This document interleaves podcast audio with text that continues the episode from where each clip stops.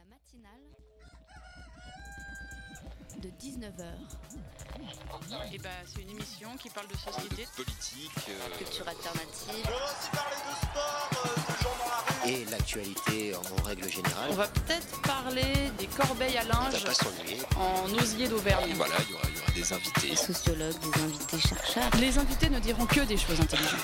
Ça va peut-être s'étriper un peu de temps en temps, mais La matinale de 19h, du lundi au jeudi jusqu'à 20h sur Radio Campus Paris. Je fais souvent ce rêve étrange et pénétrant d'une femme inconnue et que j'aime et qui m'aime et qui n'est chaque fois ni tout à fait la même ni tout à fait une autre et m'aime et me comprend. Car elle me comprend et mon cœur transparent pour elle seule hélas cesse d'être un problème. Pour elle seule et les moiteurs de mon front blême, elle seule laissait rafraîchir en pleurant. Est-elle brune, blonde ou rouge, je l'ignore. Son nom, je me souviens qu'il est doux et sonore, comme ceux des aimés que la vie exila. Son regard est pareil au regard des statues, et pour sa voix lointaine et calme et grave, elle a l'inflexion des voix chères qui se sont tues. Une fois n'est pas coutume, j'avais envie de me taire et de vous replonger dans vos cours de lycée avec ce poème de Paul Verlaine, ce rêve familier. La matinale de 19h, le magazine de Radio Campus Paris. Et au sommaire de cette émission, tout d'abord, nous recevrons Renaud Laville, délégué général de l'Association française des cinémas d'art et d'essai. Nous allons parler de la réforme liée à l'appellation art et essai. Philippine pourra lui poser toutes ces questions. Ensuite, nous accueillerons Jean-Sébastien Nicolet et Pascal Bouaziz, programmateurs du festival Bébé Mix. Ça se passe à Boulogne-Billancourt du 24 au 26 novembre. Flore lui posera également toutes ces questions. Nous recevrons également une chronique de Nina sur l'exposition Dans la peau d'un soldat. Et maintenant, trêve de blabla, tout de suite, place aux invités. L'après-midi, c'est surtout une clientèle de cinéphiles, clientèle de- d'habitués, hein, de personnes d'un certain âge, euh, des jeunes femmes qui ne travaillent pas, qui viennent au cinéma euh, en attendant d'aller récupérer leurs enfants à l'école, des fidèles. Les gens se sentent bien, se sentent, sont bien accueillis, se sentent bien. Des spectateurs que vous avez rencontrés, Jean-Baptiste, euh, ils confirment Oui, la plupart sont en effet des habitués, même si certains reconnaissent qu'ils vont aussi au multiplex le plus proche, à la Défense, quand le film qu'ils veulent voir n'est pas projeté ici, mais tous sont attachés à ce cinéma, d'ailleurs moins cher qu'un multiplex, 7,50 euros le ticket, 6,20 euros en tarif réduit, petit échantillon. Il passe des films euh, souvent intéressants en VO, ce qui est important. C'est tout près de chez moi, c'est vraiment très pratique, j'apprécie beaucoup. Les salles sont, sont agréables, sont, euh, sont confortables. On trouve des bons films, euh, voilà. Et puis bon, c'est vrai que c'est un cinéma familial, je crois. hein, voilà. Et puis au niveau du prix, c'est tout à fait raisonnable, voilà. Non, euh, je, je viens très régulièrement ici. J'habite à un quart d'heure à pied. En plus, le cinéma présente les films euh, nouveaux. La preuve, là, je vais en voir deux euh, à la suite l'un de l'autre. Là, vous avez pris deux billets en fait. J'ai pris deux billets parce que je vais voir deux films à la suite de l'autre parce que les horaires euh, me me conviennent. Et oui, les horaires lui conviennent. C'était une émission de France Musique en 2015. Et c'est Renaud Laville qui est au micro de Radio Campus Paris aujourd'hui. Il est délégué général de l'Association française des cinémas d'art et d'essai. Cette euh, association existe depuis 1962, à l'époque euh, où Malraux était encore ministre, c'est dire si ça date. Euh, aujourd'hui, vous venez nous parler de ce qu'est le cinéma d'art et d'essai, pourquoi ça va se transformer, parce qu'il va y avoir cette réforme euh, du cinéma d'art et d'essai. On va revenir sur cette appellation avec vous. Bonjour Renaud. Bonsoir. Bonsoir, bonsoir. Et à nos côtés, il y a également Philippine, bénévole euh, euh, engagée de Radio Campus Paris, qui a plein de questions pour vous.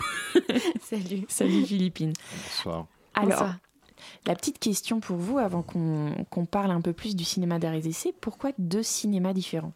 Pourquoi tout d'un coup il est venu l'idée de créer deux cinémas? Le cinéma mainstream, on va dire, et le cinéma un peu plus exigeant. Alors, ça me permet de rebondir sur la présentation, c'est-à-dire que l'Association française des cinémas d'art et d'essai date de 1955. 55 Voilà. Mes informations sont faussées. Après, effectivement, le- le- le- les premiers classements et reconnaissances officielles par l'État et le ministère de la Culture datent des années 60. D'accord. Voilà, mais la structure a été créée euh, dès 1955 par euh, cinq directeurs de salles et des critiques de cinéma, euh, qui effectivement, euh, et ça me- je rebondis directement sur la question, Oui, euh, avaient cette passion de, de- de faire découvrir des films un peu différents voire complètement différents, et qui avaient aussi une, une vue totalement artistique du cinéma, qui pensaient que le, le cinéma était, était un art.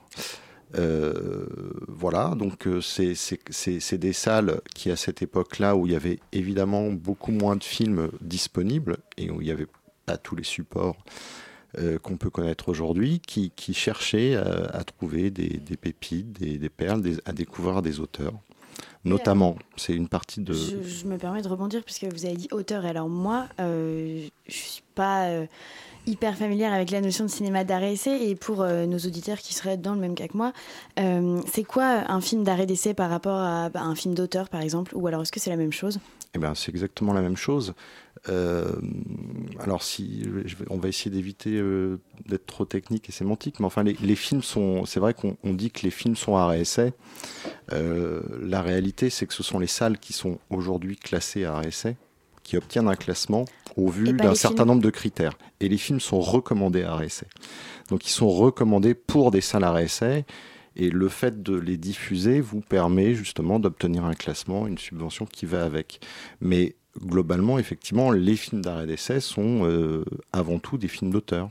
Et alors, comment on reçoit cette recommandation art et essai Alors la recommandation, euh, aujourd'hui et depuis euh, une trentaine d'années, euh, le système était un peu différent auparavant, mais restons sur les 30 dernières années, c'est un collège de recommandations euh, composé d'une centaine de personnes qui sont des professionnels euh, du secteur cinéma. Donc ça va de... vous avez des réalisateurs, des producteurs, des exploitants, des critiques de cinéma, des responsables de festivals, des exploitants de salles de cinéma, des personnalités, des membres de commission du, du Centre national du cinéma, qui tous les 15 jours se prononcent sur l'ensemble des films qui sortent en salle ou qui ressortent en salle et euh, qui votent pour ou contre la recommandation. Et lorsque vous avez une majorité, le film est recommandé à essai. Ça, c'est un job génial. Regarder des films et dire ouais, ça j'aime pas. C'est entièrement bénévole. Ah. Et alors, C'est sur dehors. quels Il n'y a aucune rémunération. Critères de goût, critères euh, d'originalité, euh, Alors, de vous avez. euh, alors, désolé, je ne l'ai pas prise avec moi. Euh, vous avez une, défini- une définition euh, euh, qui, re- enfin, qui, qui provient d'un texte ré- réglementaire euh, qui définit les œuvres cinématographiques qui peuvent euh, être recommandées d'à euh. Après, ce sont des critères quand même qui sont très très subjectifs. Euh, je pense que, c'est- quand même beaucoup à l'appréciation euh, des, des membres du collège. Après, c'est vrai que dans la profession, euh, aujourd'hui, vous avez 700 films qui sortent en salle, 700 films inédits. Rien à voir avec 1955, en effet. Voilà. Euh, sur ces 700 films, à peu près tout le monde sait ce qu'est un film recommandé. Et vous avez effectivement une hésitation sur une petite tranche de film. Tout le monde a du mal à définir la recommandation, mais tout le monde est capable de dire qu'un film est euh, art essai ou n'est pas euh, art essai. Et en alors- gros. Et les débats sont, sont parfois euh, sévères sur les quelques films en question. Et oui, quand on va un peu vite, euh, on a tendance à dire ARSS, c'est réservé à une petite élite, un petit groupe de personnes, tandis que euh, les autres films seraient euh, un peu plus mainstream. Est-ce que on peut faire de l'ARSC et être populaire? Est-ce qu'on peut avoir un grand succès pour un film qui sera justement dans ces salles? Bah, bien entendu. Euh, après, euh, la, la RSS, c'est quand même quelque chose, euh, en tout cas, la philosophie et les valeurs qui sont défendues par le mouvement RSS, c'est deux choses. C'est d'abord une, ligne- éditoriale, mais cette ligne éditoriale, elle ne se cantonne pas à des films extrêmement pointus pour un public étroit. Je pense que la philosophie aussi du mouvement RSS, c'est de mixer et de mélanger les publics. Et justement, c'est d'amener une personne euh, qui vient peut-être pour un cinéma un peu po- plus populaire, et ça ne veut pas dire qu'il n'est pas de qualité d'ailleurs, euh, vers un cinéma d'auteur euh, plus affirmé. Mais euh, aujourd'hui, vous avez, euh, on a effectivement, j'ai trouvé ça intéressant dans l'extrait que vous avez donné tout à l'heure, parce que Oui. vous avez une image de la RSA auprès du public, euh, qui est une image souvent un peu désuète. Mais en revanche, quand vous allez questionner les spectateurs et le- les publics des salles RSA, vous vous rendez compte qu'ils n'ont pas du tout la même image. Aujourd'hui, il faut quand même que vous ayez l'idée que par rapport aux années 50, vous avez quasiment 1200 cinémas qui sont classés à réessai. Alors le classement va d'un classement entre guillemets faible d'un cinéma, notamment dans une petite zone qui fait à la fois du mainstream, voilà, qui, a une, qui, a une, petite proportion à des cinémas à Paris et dans les grandes villes euh, qui font 100% d'arrêt d'essai. Donc vous avez une palette très large des, des différents euh, cinémas à essai. Mais, mais, enfin, évidemment que ce sont des, des, des cinémas euh, qui, qui, mixent les publics et qui mixent les œuvres. Donc Alors, justement, moi, j'ai lu qu'il y avait une salle sur deux en France qui était classée à essai. Et je me demandais si c'était beaucoup. La répartition. non, parce que c'est pas mal. A priori, on se dit une salle sur deux, c'est pas mal. Mais est-ce que c'est réparti sur le territoire français de manière assez homogène ou alors non, justement, c'est euh, en région parisienne ou alors dans les grandes villes? Est-ce que Limoges s'en sort aussi bien? Oui, vous avez une salle à RSC à Limoges. Enfin, vous ah, avez un cinéma à RSC à Limoges. Non, euh, c'est justement une des grandes forces de, du mouvement RSC, c'est que vous avez 1200 cinémas, effectivement, un peu plus d'un cinéma sur deux. Alors la proportion diminue à mesure que vous parlez des écrans et des fauteuils, puisque là c'est les multiplex qui ont plus d'écrans, qui ont plus de fauteuils, etc. Donc la proportion n'est pas la même. Euh, mais ce qui est admirable, c'est que c'est réparti sur tout le territoire. Euh, vous avez des salles classées. Euh, alors évidemment, on pense à Paris, aux grandes villes, mais sur toutes, sur toutes, vraiment sur, sur tous les territoires, avec des critères justement dans le classement RSA qui sont adaptés. Un des, une, des choses très importantes, c'est que les, critères sont adaptés au territoire. On ne demande pas pour le classement RSA à euh, une salle euh, associative mono-écran qui, est, dans, un, dans une petite commune de 2000 ou 3000 habitants, qui n'a pas la même population, qui n'a pas le même potentiel, de faire la même chose évidemment que euh, une salle parisienne euh, très très engagée et qui euh, fait son marché justement exclusivement sur la RSS, qui permet d'ailleurs, parce que j'ai pas fini tout à l'heure, ce qui permet de, donner quand même le, deuxième pilier de la RSA, qui est justement l'aménagement culturel du territoire, le fait qu'on se retrouve sur des lieux qui sont des lieux aussi de culture et qui sont souvent des lieux d'animation des villes. Euh, souvent, le, cinéma, c'est le, seul lieu qui est ouvert le soir, qui propose une animation culturelle et sociale. Et alors justement, euh, l'un des euh, piliers du cinéma d'art et d'essai, c'est de proposer des, animations, des, choses dans le social, justement. Quel type d'activité est-ce qu'on peut pratiquer en dehors d'aller voir justement une séance de cinéma dans un cinéma d'art et d'essai? Bah, on va quand même surtout voir des films. Mais après, c'est savoir comment euh, le, directeur de la salle, l'équipe de la salle, l'exploitant anime les films.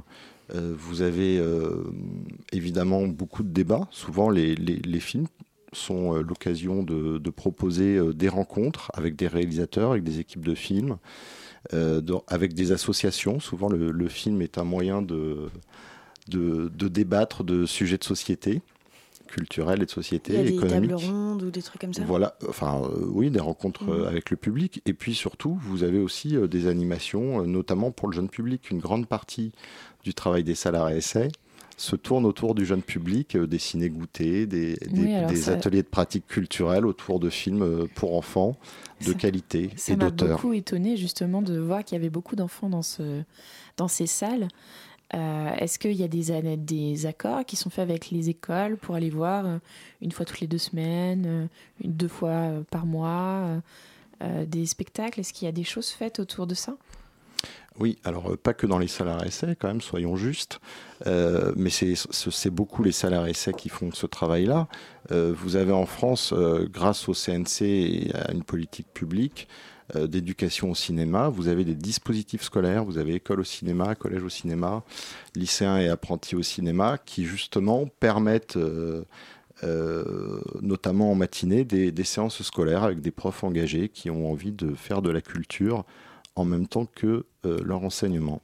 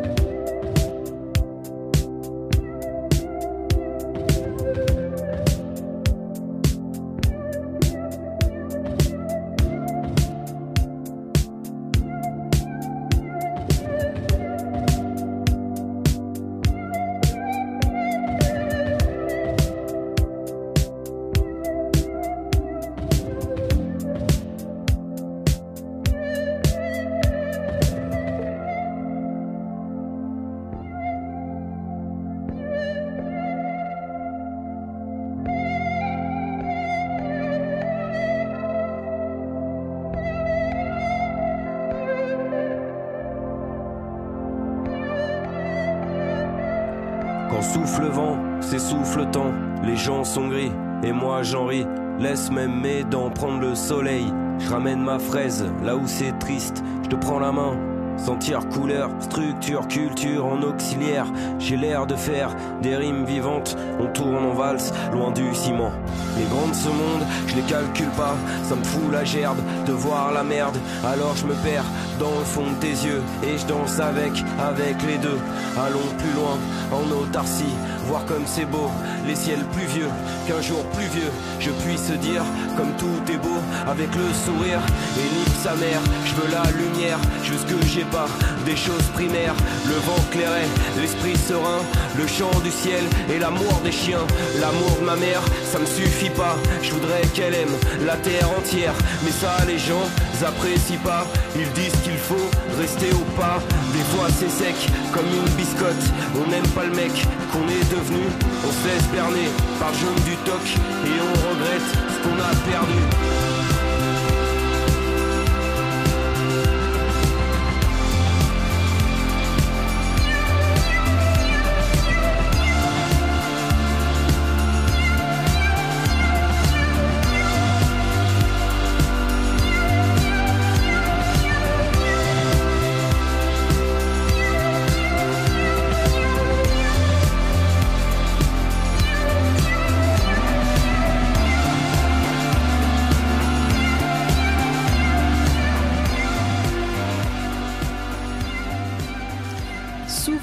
Souffle, le vent, c'était Souffle le vent de Haut-de-Zen.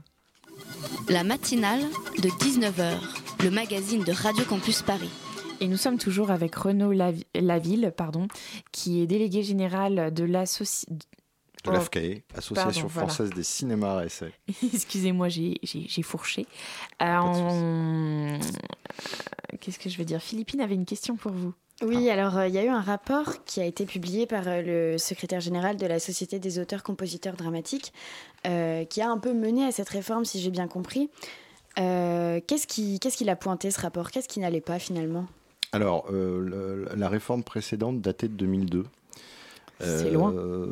C'est loin et c'est pas loin. mais de- 2002 était déjà une réforme. non, non, non. La 2002 était déjà une réforme très importante. Euh, cela dit, euh, on sentait. euh, il, faut, il faut savoir que bon, c'est tout ce qui est relatif au classement RSA, il y, a des, il y a des règles assez complexes euh, avec des avis de commission. D'abord une commission régionale, il y a sept commissions régionales qui se réunissent, puis une commission nationale, puis une Ça commission c'est récent, non? Ça fait partie de la nouvelle Non, réforme? non, non, non, la réforme a simplifié la procédure. Donc il y avait, une procédure euh, a- assez longue avec énormément de dossiers puisqu'il y a environ 1200 à- entre 1200 et 1400 dossiers annuels euh, qu'on euh, deux trois fois. Euh, la commission euh, nationale avait euh, interprété les textes, avait euh, euh, posé des usages, enfin tout ça devenait très très complexe. Donc euh, la, volonté euh, du Centre national euh, du cinéma euh, et euh, Patrick Rode, donc, qui, a, fait ce rapport, euh, a été dans ce sens, était de mm, moderniser, euh, moderniser ce, ce classement, le simplifier un peu, et également euh, valoriser un peu de nouvelles choses, parce que évidemment entre 2002 et euh, le rapport date de quoi 2016. Euh, J'écrase un peu le temps. C'est ça. 2016, ouais. Mm. Évidemment, il y a des pratiques euh, qui ont changé, le- le- les salles RSS se sont développées, et puis surtout, le, le marché de la salle de cinéma a beaucoup évolué, notamment avec euh, la révolution numérique, puisqu'on est passé de, de l'argentique au numérique. Alors, c'est pas ça qui explique les changements de pratique, mais ça, ça joue aussi. Justement, on, on- on voit bien que la télévision est en pleine reconstruction depuis, euh, depuis 5-10 ans à cause de justement euh, ce phénomène. Les cinémas mainstream s'en sortent euh, plutôt bien en diffusant de gros, euh, de gros cartons. Comment s'en sort le cinéma d'art et d'effet Qu'est-ce qui a changé avec le numérique? Alors, enfin, quand même, il faut dire que les cinémas RSA, globalement, il y a, des cinémas indépendants qui ont des, équilibres économiques précaires et qui doivent faire face à des concurrences très fortes euh, des, des principales enseignes. hein. Euh, mais enfin, globalement, le cinéma RSA s'en sort quand même plutôt bien. Euh, Oui. En 2016, c'était une année forte pour les films recommandés RSA. Euh, juste pour que vous ayez une idée, les cinémas essai ont, fait, ont réalisé, de- je le dis de tête, mais je suis pas très loin, de 68 millions d'entrées sur une fréquentation totale de 213 millions. Donc c'est quand même pas si mal que ça. Effectivement. Et les films recommandés dans leur ensemble ont fait 47 ou 48 millions d'entrées, c'est-à-dire un, un tout petit peu moins de 25% des entrées. Donc c'est facile de faire vivre un cinéma d'art et d'effet même euh, avec les subventions. J'ai euh. pas dit ça. J'ai pas dit ça, mais euh, cela dit, grâce à un travail constant, euh, d'une une politique publique mise en place depuis 60 ans et on parlait tout à l'heure de l'éducation au cinéma, euh, c'est un travail de longue haleine, c'est-à-dire qu'aujourd'hui, grâce au travail qui a été fait en France, à une politique publique euh, qui, existe depuis 60-70 ans par le biais du CNC, euh, vous vous retrouvez aussi avec des, millions de personnes qui vont au cinéma et qui aiment aller au cinéma, pas que pour des blockbusters américains, qui, s'intéressent à, d'autres films en version originale, euh, à d'autres sujets. Et c'est vrai que quand vous faites une comparaison, par exemple, euh, on a un mensuel qui s'appelle le Courrier à essai qu'on sort tous les mois. On a fait un dossier récemment, il y a deux mois, sur les États-Unis. Euh, quand vous voyez la situation aux États-Unis, il faut savoir qu'aux États-Unis, 94% de, des recettes se, se fait sur les, sur les films américains, euh, voilà, et 98 sur les films anglo-saxons. Et puis c'est complètement différent parce qu'ils ont beaucoup plus de population, ils peuvent beaucoup plus jouer sur des euh, films euh, qui vont faire peu d'entrées, mais peu d'entrées pour eux c'est déjà beaucoup parce qu'ils ont quand même une population plus large.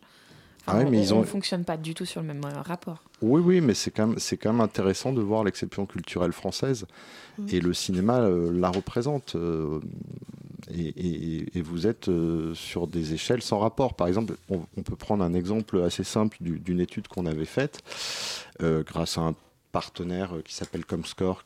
Voilà, euh, sur euh, le film, alors pas la, la dernière Palme d'Or, mais la Palme d'Or en 2016, Ken Loach, moi Daniel Blake.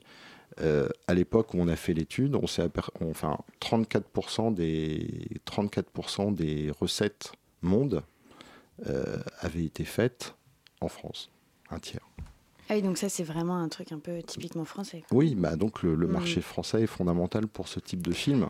Mais alors, euh, qu'est-ce qui va... Je reviens un peu sur euh, des, des points de la réforme où on a pu lire que, euh, euh, en fait, les critères d'élection de, cinéma à réessai, par exemple, allaient être renforcés. Alors, est-ce que ça veut dire qu'il y aura euh, plus de salles à réessai parce qu'il n'y en avait pas assez, ou alors au contraire, il y en aura moins pour euh, plus d'efficacité? On espère que tout le monde va rester. Non, il y a, eu euh, des. Notamment dans. Alors, c'est un, un peu complexe, mais en, gros, dans les villes moyennes et les petites villes, euh, il y a eu un renforcement des critères d'éligibilité, Mhm. c'est-à-dire de, la proportion et du taux de séance euh, pour des films à réessai. Voilà. Donc, ça, ça rend plus exigeant pour pouvoir être éligible au classement. Donc, Après, ça reste des plus seuils. difficile d'être éligible Ça va être euh, peut-être pas, enfin plus difficile. En tout cas, il, faut, il faudra que certains cinémas, euh, mais c'est quand même fassent un petit effort supplémentaire pour rester.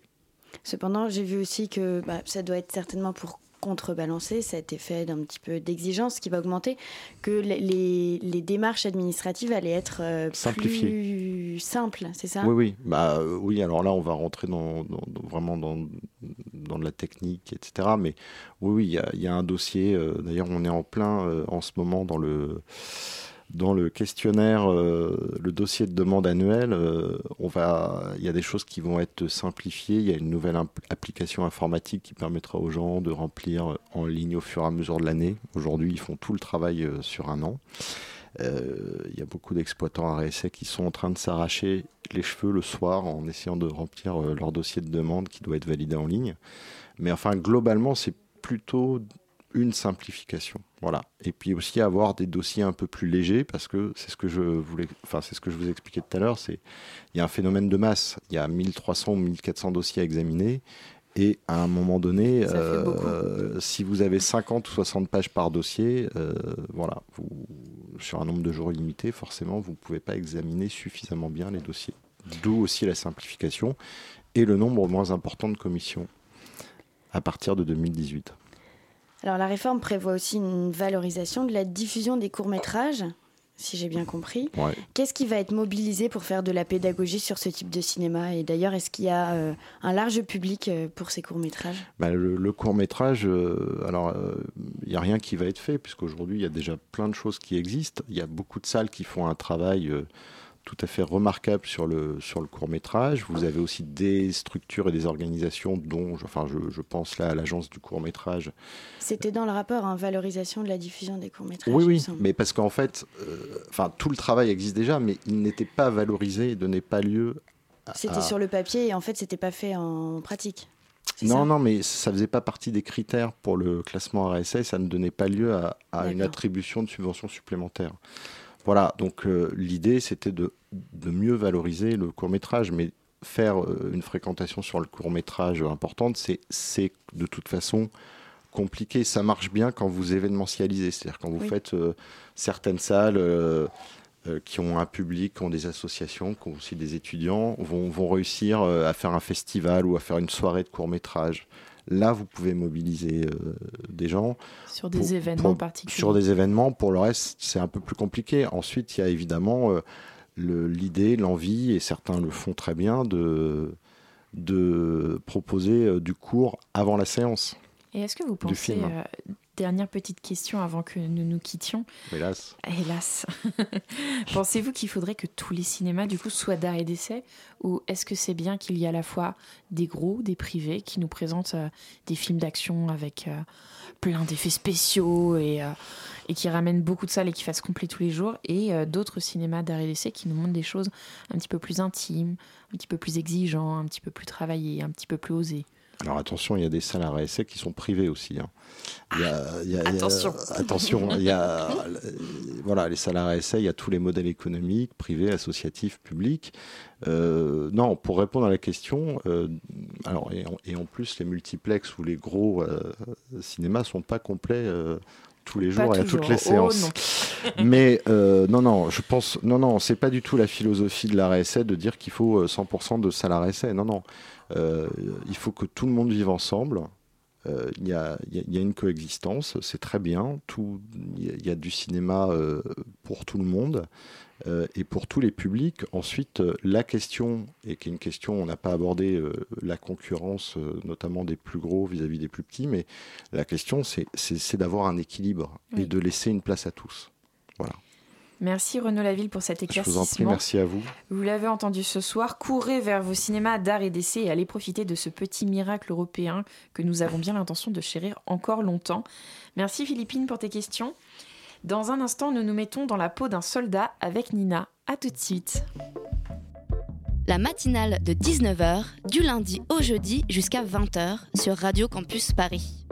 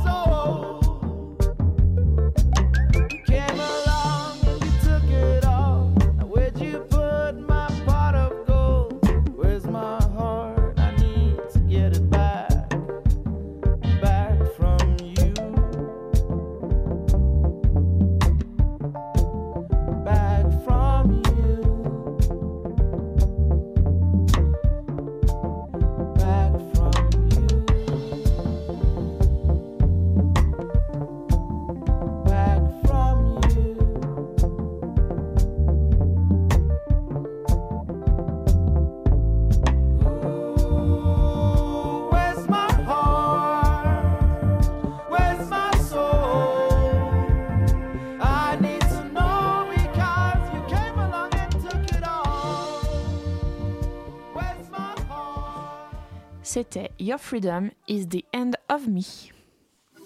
La matinale de 19h, le magazine de Radio Campus Paris. Ils sont très visibles parce qu'ils patrouillent dans nos rues, mais en même temps sont cachés derrière leurs uniformes et leurs institutions, derrière leurs faux sourires, parce qu'ils n'ont pas le droit de sourire. Je veux parler des militaires. Mais savez-vous ce que mangent les soldats, ce qu'ils ont dans leur sac, comment ils organisent leur campement? Nina de Radio Campus Paris est allée pour voir pour nous l'exposition Dans la peau d'un soldat au musée de l'armée. Vous avez peut-être vu cette affiche dans le métro, celle d'un soldat qui se rase, accroupi dans une chambre mal, mal rangée.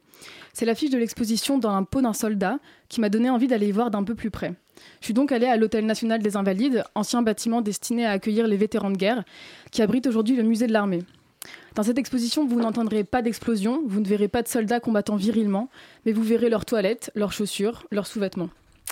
Le visiteur navigue dans l'intimité d'un soldat qui est divisé en différentes sections. Marcher, s'habiller, dormir. Pour en savoir un peu plus sur la façon dont l'exposition a été mise en scène, j'ai rencontré Juliette Dupuis, scénographe, qui m'explique comment elle et son associé, Estelle Maugras, ont conçu ce parcours. Ce qui nous a plu tout de suite dans ce sujet avec mon associé, c'est le côté très intime en fait. Et on voulait vraiment se, se rapprocher de l'homme qui est, que, qui est- que sont tous les soldats. Et du coup, euh, faire de, de notre expo quelque chose de très doux, de très intérieur. Et l'exposition débute par une longue galerie de soldats à taille humaine dans leur tenue de combat. J'ai demandé à Olivier Renaudot, commissaire de l'exposition, de me la présenter. Et en fait, on a décidé de présenter une introduction à l'exposition avec une grande galerie d'une vingtaine de mannequins, 20 24 mannequins exactement, qui permettent d'avoir une sorte de panorama de l'évolution de la silhouette du combattant de l'Antiquité romaine à nos jours. Donc on commence par un légionnaire romain, euh, un auxiliaire romain à l'époque de Marius, et on termine par le soldat euh, français en Afghanistan aujourd'hui, donc euh, 2016, euh, dans la dernière tenue distribuée à l'armée française.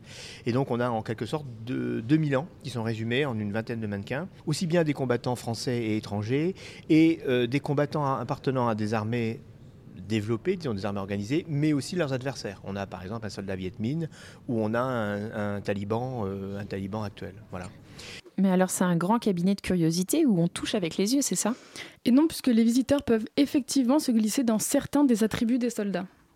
On a voulu, alors là c'est à la fin, à la fois c'est une sorte de petit vestibule d'entrée de l'exposition, euh, qui permet aux visiteurs de manipuler un certain nombre d'objets, euh, de les mettre sur son dos. Vous avez notamment un, un gilet pare-balles contemporain, c'est-à-dire ce que portent les soldats que vous pouvez croiser dans les rues, euh, les soldats de l'opération Sentinelle. Et là on se rend compte du poids.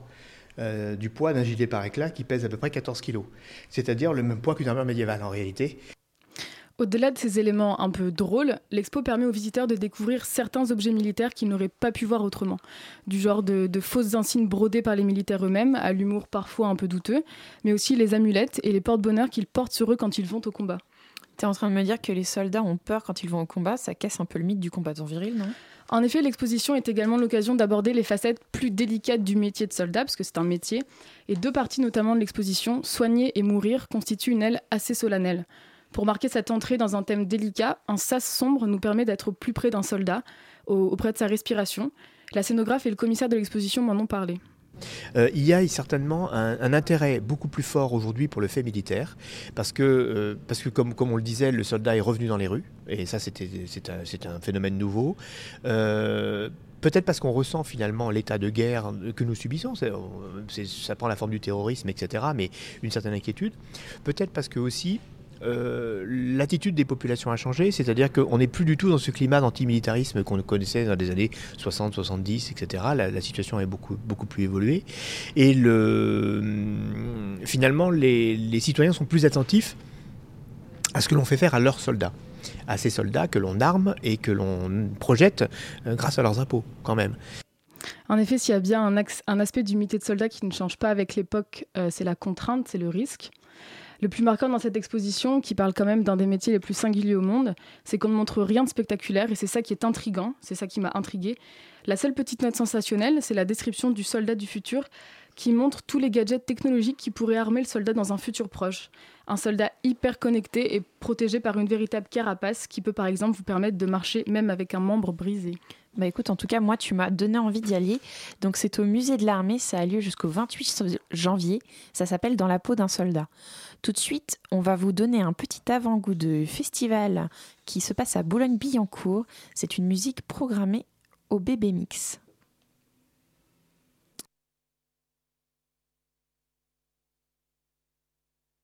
Acumulación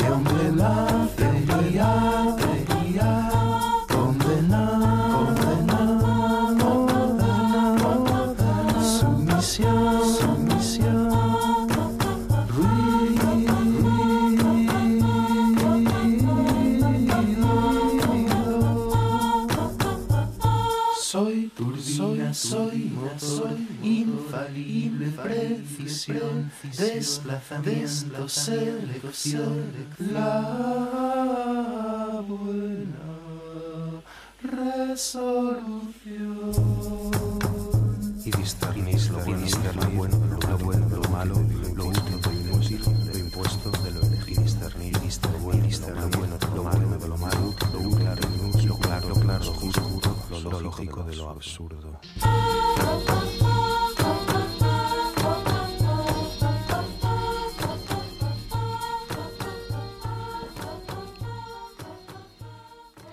C'était un extrait du spectacle que vous pourrez voir bientôt, euh, dont les auteurs sont Borja Flames. La matinale de 19h, le magazine de Radio Campus Paris. Et on continue à parler d'art, de culture et de spectacle avec Jean-Sébastien Nicolet et Pascal Boisise qui sont programmateurs du festival Baby Mixte. Ça a lieu le 24, le 25 et le 26 novembre prochain. C'est organisé par la ville de Boulogne-Billancourt depuis 2005 et vous pourrez trouver ça au carré Bellefeuille. Bellefeuille, exactement. Bonjour messieurs. Bonjour. Et il y a également Fleur parmi nous euh, sur le plateau qui a plein de questions à vous poser. Salut Flore. Bonsoir. Alors, Salut. première question, est-ce que vous pouvez nous décrire un peu le style musical de Baby Mix? Ah bah s'il y a bien quelque chose qui n'est pas descriptible, c'est ça en fait. Zut, je commence par la question compliquée. non, c'est les musiques de traverse, on va dire plus, plus généralement, les musiques qui nous ont toujours un peu euh, interloqués, celles qui sont pas celles qu'on retrouve dans les salles de concert habituellement et facilement, et euh, encore plus peut-être cette année. Oui, les- quand je, je- facilement, je dis souvent que c'est de la musique bizarre. Voilà, Il faut que ce soit de la musique bizarre. Ça peut être de l'électro, ça peut être de l'anti-folk, ça peut être du rock, mais il faut qu'il y ait un élément bizarre, un peu décalé, un peu, un peu surprenant. Si c'est juste dans les cases, c'est pas pour nous. Baudelaire disait que le bizarre était beau, justement, que c'était le bizarre qui était beau. Hmm, Ça peut faire une référence à Christophe aussi avec le beau bizarre du coup. Hein, voilà. Christophe, il pourrait être programmé à, à BB Mix parce qu'il est suffisamment perché, décalé pour, euh, pour nous. Christophe, si tu nous entends, il y a deux programmateurs à Radio Campus Paris, 50 rue des Tournelles, viens vite. Il vit la nuit, hein, donc il est ça demain matin. Ah bah c'est la matinale de 19h, vous savez. Ah, Moi, j'ai écouté un petit peu les, auteurs- les artistes euh, de la programmation et ça m'a fait penser un peu au style du rock progressif. Est-ce qu'on peut, euh, on peut dire ça ou... Bah, pas tous cette année, mais euh, oui, je vois bien l'affiliation. Bah, là, on vient d'écouter Borja Flames, euh, qui peut-être s'inscrit dans ce créneau-là un petit peu. euh, rock, euh, Est-ce que vous pouvez nous expliquer un peu ce que c'est que le rock progressif? Alors, le- moi je dirais que le rock progressif, ça n'a absolument rien à voir avec ce qu'on fait parce que c'est un rock progressif. Il y a énormément de, démonstrations, euh, enfin, dans l'idée qu'on s'en fait, en tout cas, de démonstrations, virtuosité technique, euh, longs morceaux, euh, un peu inspiré de la musique classique, euh, quelque chose d'orchestral et un peu pompeux. Alors que là, on est dans plutôt du côté de l'art brut, euh, de la lofi, du do it yourself, de euh, de la débrouille, de des gens un peu décalés, de la musique que ferait euh, le mec du fond de la classe à qui personne ne parle et quand il rentre chez lui, il fait de la musique tout seul. Bah, c'est ça qu'on programme à BB Mix. Alors ça peut être encore une fois tout style, mais c'est c'est certainement pas la musique, c'est certainement pas Queen. Alors- On est vraiment euh, voilà. Yes. Ou yes, voilà. Non, on est ailleurs. Et alors c'est moi personnellement, je vais rentrer dans les clichés parce que c'est important les clichés aussi. C'est très très bien. Euh, quand j'entends Boulogne-Billancourt, mon imaginaire se va- s'en va pas du tout du côté du bizarre, du l'excentrique, Mm. du complètement foufou, pas du côté de Christophe en tout cas. Non, mais si on Est-ce faisait du bizarre dans la ville du bizarre, ce serait pas bizarre. Exactement, mais alors comment est venue cette idée de la ville de Boulogne-Billancourt de faire un festival Ouais, c'est une longue histoire. ça c'est une longue histoire. En fait, c'est aussi l'histoire du Bébé Mix qui n'était pas que un festival au départ, qui est avant tout aussi un- une, on va dire une, une cellule euh, dédiée aux musiques actuelles dans la ville, dont l'objet était au départ la construction d'une salle de musique actuelle sur l'île Seguin, donc qui existe différemment aujourd'hui euh, sous la forme de la cité musicale. Et qui, euh, du coup, voilà, aujourd'hui, Bébé Mix est resté la face immergée de l'activité qui est toujours active dans la ville. Et là, on fête les 12e, il y a 12 ans déjà, je crois. hein. Oui, hein, ça date de 2005. Alors il Ouais. faut qu'on compte 2005-2010. 13e édition, 12 ans. Oui, oui, c'est ça. C'est l'idée, c'est aussi de euh, si on si on programmait la même chose que tout le monde euh, en banlieue, Ça serait d'un on ennui. serait pas invité à Radio Campus. Ah non. Voilà. Non, nous, on donc, les invite euh, pas. donc on est obligé de programmer voilà, des groupes en exclusivité mondiale, des projets différents, des, des groupes qui jouent jamais ou qui jouent pour la première fois en France, ou des avant-premières, ou des créations, pour euh, attirer l'attention sur euh, notamment cette ville mystérieuse et bizarre, puisque vous aviez une idée préconçue de cette ville. Et oui, mais j'adore les clichés. Jean-Sébastien, vous vouliez rebondir? Non, non, juste pour dire, effectivement, on ne s'inscrit pas dans un truc, un, un format industrie euh, de la musique. C'est-à-dire qu'on n'est pas dans, des- dans des projections de programmation qui sont liées à une actualité discographique. On, on crée une histoire autour de notre programmation. On amène les gens à écouter des choses qu'ils n'écouteraient peut-être pas habituellement. Ils viennent peut-être pour un groupe, ils repartiront pour trois. Peut-être qu'on aura l'occasion d'en discuter euh, soir par soir. Mais en tout cas, voilà, on cherche aussi la surprise et à surprendre nos auditeurs, mais en les amenant à, à cette euh, démarche-là et en les amenant à un, un groupe A, à un groupe B, à un groupe C. Il y a une vraie Un vrai esthétique parcours. de la programmation. Chaque soir est construit, construit, pensé. Chaque soir a son esthétique, son, sa petite histoire. Et on invite les gens à vraiment euh, venir dès le premier groupe pour découvrir tous les groupes et tout faire un voyage avec nous. euh, le voyage qu'on voilà, on essaie, on essaie de convier les gens à un voyage dans la musique différente, de traverse, euh, aventureuse, bizarre, étrange. Euh, Vous êtes tous les deux programmateurs du festival donc Bébé Mix. Euh, concrètement, ça consiste en quoi le rôle de programmateur? Alors déjà, on est trois programmateurs, parce qu'il manque, il manque une troisième personne, mais qui vit à Berlin, qui s'appelle Marie-Pierre. Ouais, mais on les met Bognol. moins alors. Voilà, c'est ça. Donc Ouais. ça faisait plus de chemin quand même pour elle pour venir nous, nous rejoindre. Et euh, du coup, bah, comment ça fonctionne? C'est-à-dire qu'en gros, on, on- on travaille sur, on va dire, une espèce de liste non exhaustive d'artistes qui sont des coups de cœur pour nous à un moment donné. Donc là, on travaille souvent à peu près un an à l'avance. Même il y a des artistes sur, sur lesquels on travaille 3 4 ans à l'avance parce qu'on les invite tous les ans et ils nous refusent et ils reviennent et on revient et etc etc. Donc c'est un travail de longue haleine. Après c'est vraiment euh, finalement c'est assez simple nos relations en- entre programmateurs. On n'est jamais vraiment euh, en désaccord. Ça a pu nous arriver une ou deux fois, mais, mais on, a, on a souvent à peu près le même moule de pensée. Et l'idée, c'est qu'à un moment donné, on s'accorde aussi bien nos personnalités, parce qu'on se connaît depuis très longtemps tous les uns les autres, donc euh, c'est relativement facile aussi de travailler là-dessus. C'est votre combien de édition euh, Donc 13e du coup, mais en... C'est- Le festival a été créé par Marie-Pierre Bognol en 2005. donc euh, voilà.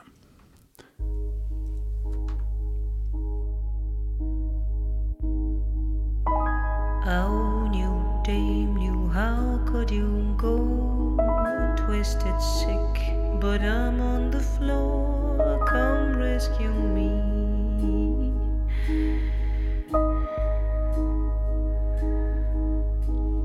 Tears ain't blood but oh how they flow. Reasons bleeding. Tell me no more. Get into me.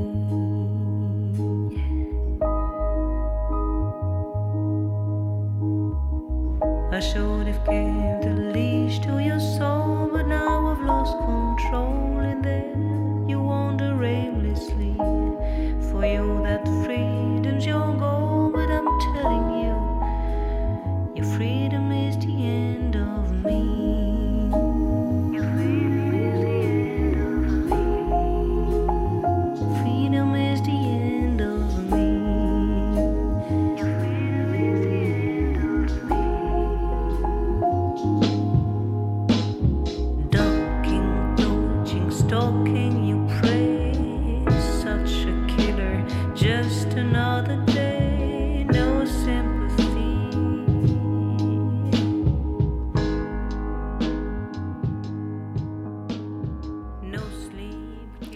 Your Freedom is the End of Me.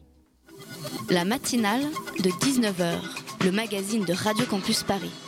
Et alors veuillez m'excuser ce léger accro, je me suis trompée tout à l'heure.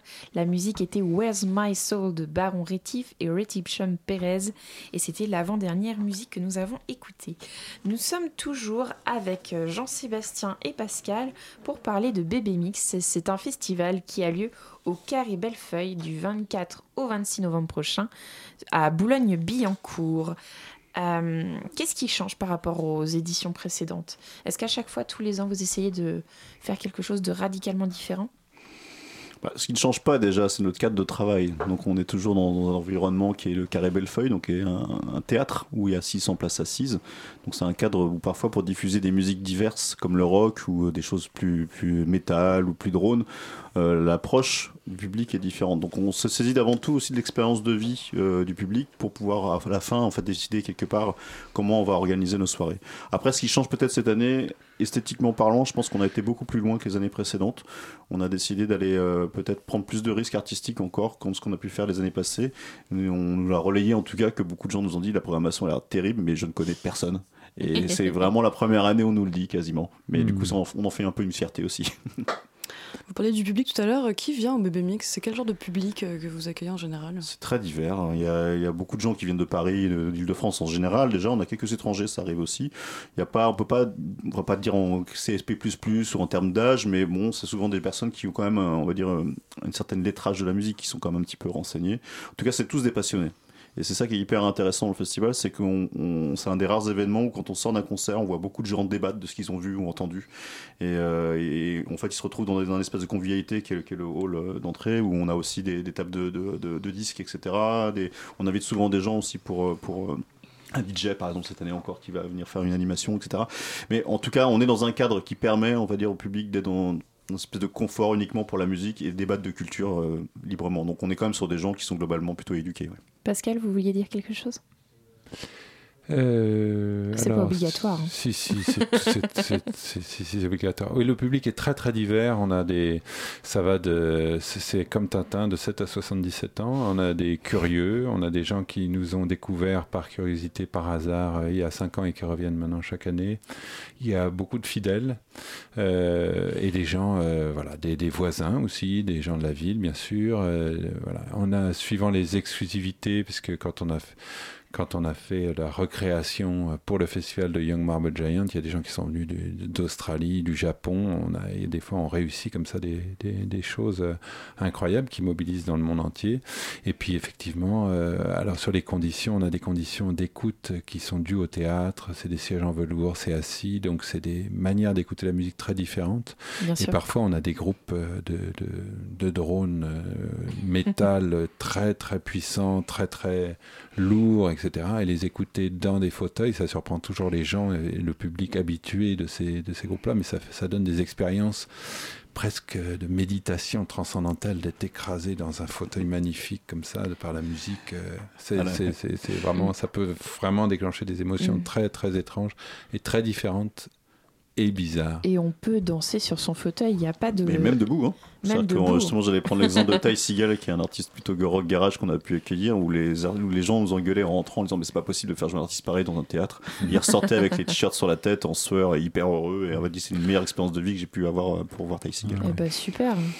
Et alors, moi, j'ai retenu votre petite phrase euh, toute mignonne de tout à l'heure. Chaque soir a sa petite histoire. Ouais. C'est quoi l'histoire de vendredi, de samedi et de dimanche 24, 25, 26 Alors, cher ami, ce sont des histoires en concert, donc c'est pas des histoires qu'on peut raconter comme des histoires pour enfants. Il faut venir les voir. Il faut les ressentir. Voilà, c'est un langage particulier, la programmation euh, musicale, et ça ne, ça ne se transmet pas comme ça. Il faut venir au Carré Bellefeuille le 24 au soir pour écouter, dans l'ordre, Borja Flames, Borja Flames. le premier concert de Prescott en dehors de, de l'Angleterre, donc c'est vraiment une exclusivité euh, mondiale hors l'Angleterre, disons. Un groupe de total frappadingue, euh, vraiment totalement BMX, des anciens de... Scritti Politti. de Il faut pas venir en costard alors. de Il faut This Is vraiment être frappin BC. quoi- dingue. Non, mais parce Mais en que fait- justement, faut... Ah, costard, frappadingue. Mais on peut venir. Si, si, on peut venir après le travail, euh, on peut venir depuis la défense, euh, voilà. Et donc, euh, Prescott, c'est un groupe qui promet d'être ultra bizarre et ultra dansant, très, très, très, très chouette. Et on finit par Arnold Reblatt, qui est la deuxième génération des musiciens minimalistes euh, américains. Donc, euh, après, euh, après Steve Reich, après Philip Glass, il y a eu une autre génération Pauline Oliveros et Arnold Reblatt. Et là, donc, vous voyez, entre une programmation entre un peu de lofi, art brut, du la pop, post-punk. pop post-punk euh, dansante euh, et de la musique minimale, euh, minimaliste euh, new-yorkaise, vous avez toute l'étendue des possibilités de programmation de BMX et, tout, euh, et, tout- et voilà le voyage que nous allons vous proposer pour le 24. Alors justement, 24. j'ai le programme sous les yeux et on voit qu'il y a beaucoup d'artistes qui viennent de, de pays différents. Vous nous parlez de Prescott qui vient d'Angleterre, euh, de, euh, de Borja Flames qui vient d'Espagne. Ouais. Est-ce que c'était un choix d'avoir cette sélection très internationale? Pas nécessairement. Alors après, évidemment, on est obligé de se calquer quand les artistes viennent de loin sur des tournées ou des possibilités de dates sur d'autres festivals à l'é- à l'étranger en Europe. C'est là-dessus qu'on arrive aussi à pouvoir. euh, Par exemple, pour James Holden, c'est comme ça que ça s'est fait parce qu'on savait qu'il avait une invitation en Hollande un peu plus tôt dans, dans le mois. Donc euh, ça nous permettait d'engager des conversations pour voir si c'était faisable. Après, on, on- ça nous est arrivé sur certains types de projets de faire venir le groupe exclusivement pour nous, oui. Euh, comme on, disait tout à l'heure sur Young Marble Giant, ça avait été le cas. Bon, après, là, ils étaient gallois, c'était pas trop loin. Mais, Mhm. euh, mais voilà, cette année, on a réfléchi à faire venir des Australiens. On a, on a décidé de décliner au dernier moment. Mais voilà, on a des possibilités euh, d'aller chercher les artistes quand on a envie euh, un peu plus loin. ouais. En fait, ça ne- c'est pas, c'est ni euh, une obligation du festival, de, ni un- ça nous empêche pas de programmer des groupes chiliens. Au contraire, des groupes néo-zélandais. On est très heureux. euh, voilà, l'important c'est c'est la musique, c'est pas la, la nationalité du, du groupe. Et alors, les, les élus viennent vous voir, euh, viennent euh, regarder ce que vous avez. Ah, euh, au contraire, ils sont très heureux. Ils sont Ils très, finissent en sueur avec le t-shirt sur la tête aussi. Bien sûr. Bien Pas sûr. mais en tout cas, ils viennent tous les ans, ouais. Oui, oui, Ouais. bah, ça fait 13 ans que la ville de Boulogne euh, nous, euh, nous accompagne, euh, finance le festival, nous soutient dans, dans cette recherche-là et dans cette euh, démarche-là d'ouverture à un public généraliste d'une musique pointue et différente. C'est une noble et belle mission. Et alors, dernière petite question. Qu'est-ce que vous souhaiteriez faire la semaine, la- l'édition prochaine pour que ce soit encore plus incroyable? Ah, on a des projets dans les valises, hein, mais on n'a pas le droit d'en parler encore. hein. Ah bon Non. Ouais, non, non, c'est trop tôt. La En tout cas, de quelque chose n'a pas encore validé. Ah bon, déjà, effectivement, on doit passer par des validations administratives, mais d'une manière générale, on a, on a quand même le projet peut-être d'être plus immersif encore. Peut-être pour l'expérience euh, publique. Donc ça, c'est peut-être le petit mot, euh, petit mot clé. Il faudra réfléchir autour de ça. Après, il y a des Plus rêves. immersif, c'est- c'est-à-dire plus immersif. En fait, en, en gros, on, se- on s'est rendu compte que les gens venaient à Bébé Mix parce qu'ils aimaient aussi l'événement, ils aimaient s'y retrouver. Donc finalement, c'est un peu la notion de lieu de vie qui devient aussi importante euh, dans un événement comme un festival. Aujourd'hui, euh, c'est pas juste des stands avec euh, des ventes de frites et puis euh, un mec qui joue de la musique de l'au- au fond de la salle. On est vraiment en train de créer un univers où les gens sont à l'aise et se retrouvent euh, à l'intérieur de ça. Et donc, on va peut-être prolonger, enfin en tout cas moi c'est un désir qu'on a déjà discuté avec Marie pour l'année prochaine et puis avec Pascal, d'aller un peu plus loin encore sur cette démarche-là. Donc euh, il y a plein de formes que ça peut prendre, hein. c'est encore trop tôt pour en parler. Toujours plus loin, toujours plus haut, toujours plus fort. Ce sera l'ambition de l'année prochaine pour Bébé Mix. Merci Jean-Sébastien, merci Pascal. Mais Merci beaucoup. Euh, on pense à votre troisième collègue. Euh, Du coup, je rappelle que Bébé Mix a lieu donc le week-end du 24, 25, 26 novembre au Carré Bellefeuille à Boulogne-Billancourt. Plus d'informations sur bbmix.org. Nous offrons des places, nous faisons gagner des places pour, ce, pour, ce, pour ces séries de concerts. Donc n'hésitez pas à aller sur radiocampusparis.org. Merci messieurs. Merci à Et vous merci deux. Flore pour l'interview. Merci Flore. La matinale de 19h, le magazine de Radio Campus Paris. Du lundi au jeudi jusqu'à 20h. Et la matinale, malheureusement, c'est fini. Vous pouvez retrouver l'émission en podcast et en rediffusion sur radiocampusparis.org à 13h demain. N'oubliez pas d'essayer de gagner vos places pour aller voir Bébé Mix. Merci aux invités, Jean-Sébastien Nicolet, Pascal Boisiz et Renaud Laville. Merci à Nina, Flore, Philippine, Elsa et PH. À suivre sur Radio Campus Paris, c'est pièces détachées. Salut l'équipe. Salut. Alors de quoi on va parler aujourd'hui? Oh là là, ce soir on va parler d'un spectacle un petit peu barré. On va aller dans le futur, un futur très très lointain, un monde gouverné par Google. On va Ouh. parler du, spectacle Spartoy avec son metteur en scène Yassine Sif El Islam. Encore une pièce détachée bien déjantée, ça promet. Alors restez bien accrochés à vos ondes, nous nous vous envoyons les meilleurs que nous avons ici. On se retrouve demain dans la matinale de 19h. Bonne soirée à vous tous sur Radio Campus Paris.